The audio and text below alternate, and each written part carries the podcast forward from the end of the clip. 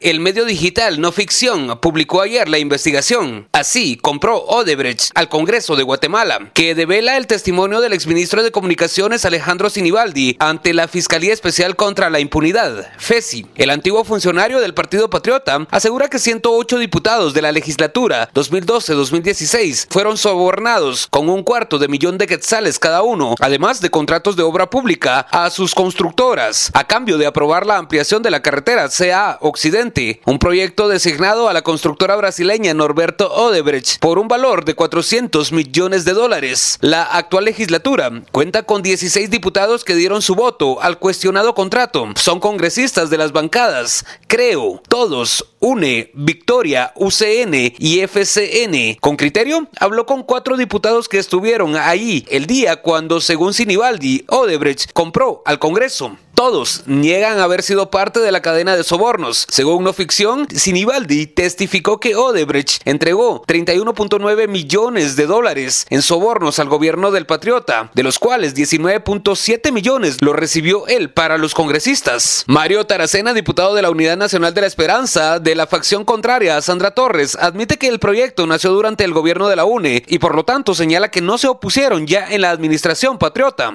Y cuando nos dijeron que si íbamos a votar, votamos votamos y votamos a favor. Punto.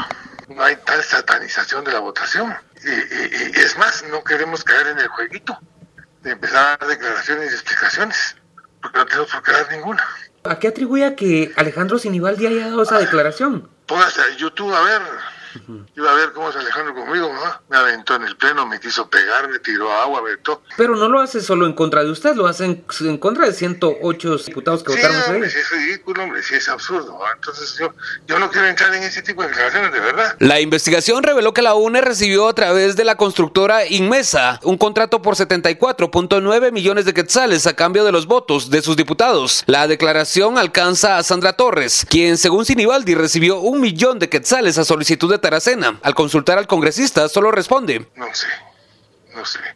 Yo no voy a entrar en las declaraciones de este señor. Creo es otro bloque que, según la investigación, recibió las coimas por medio de la constructora CONASA. Oscar Chinchilla, jefe de bloque de esta agrupación, dice que nunca tuvo relación con Sinibaldi. No, nunca tuve ninguna relación con el señor Sinibaldi que, indique los nombres, ¿verdad?, de las personas. Boris España, en aquella legislatura, parte del PP y ahora de todos, cuestiona. ¿Quién es el medio no ficción?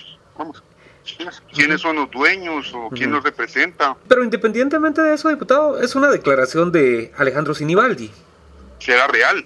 Es, es una declaración que está en la Fiscalía Especial y el licenciado Curruchiche la confirma.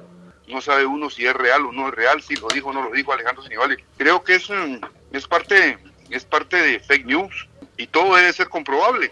Entonces eh, creo yo que lo tendrá que ratificar si él lo dijo. De acuerdo con no ficción, el testimonio de Sinibaldi fue verificado con tres fuentes vinculadas al caso. Es prueba en el expediente de investigación de Odebrecht en Guatemala y esto mismo lo confirmó Rafael Curruchiche, actual jefe de la FESI. El medio asegura que las declaraciones de Sinibaldi fueron contrastadas, además con la declaración judicial del directivo de Odebrecht, Marcos de Cerqueira, Lima Machado, quien en Brasil confesó a las autoridades de su país haber urdido una estrategia de sobornos junto a las principales figuras del PP para ganar la contratación de la ampliación de la carretera CA2 Occidente. Juan Carlos Rivera, diputado del bloque Victoria, también dio su voto al proyecto y así lo justifica. Recordemos que los créditos internacionales tienen que tener dictamen favorable de Plan del Ministerio de Finanzas y una institución muy importante, la Junta Monetaria. Después de tener la aprobación o dictamen favorable de estas tres instituciones, los créditos internacionales llegan al Congreso de la República.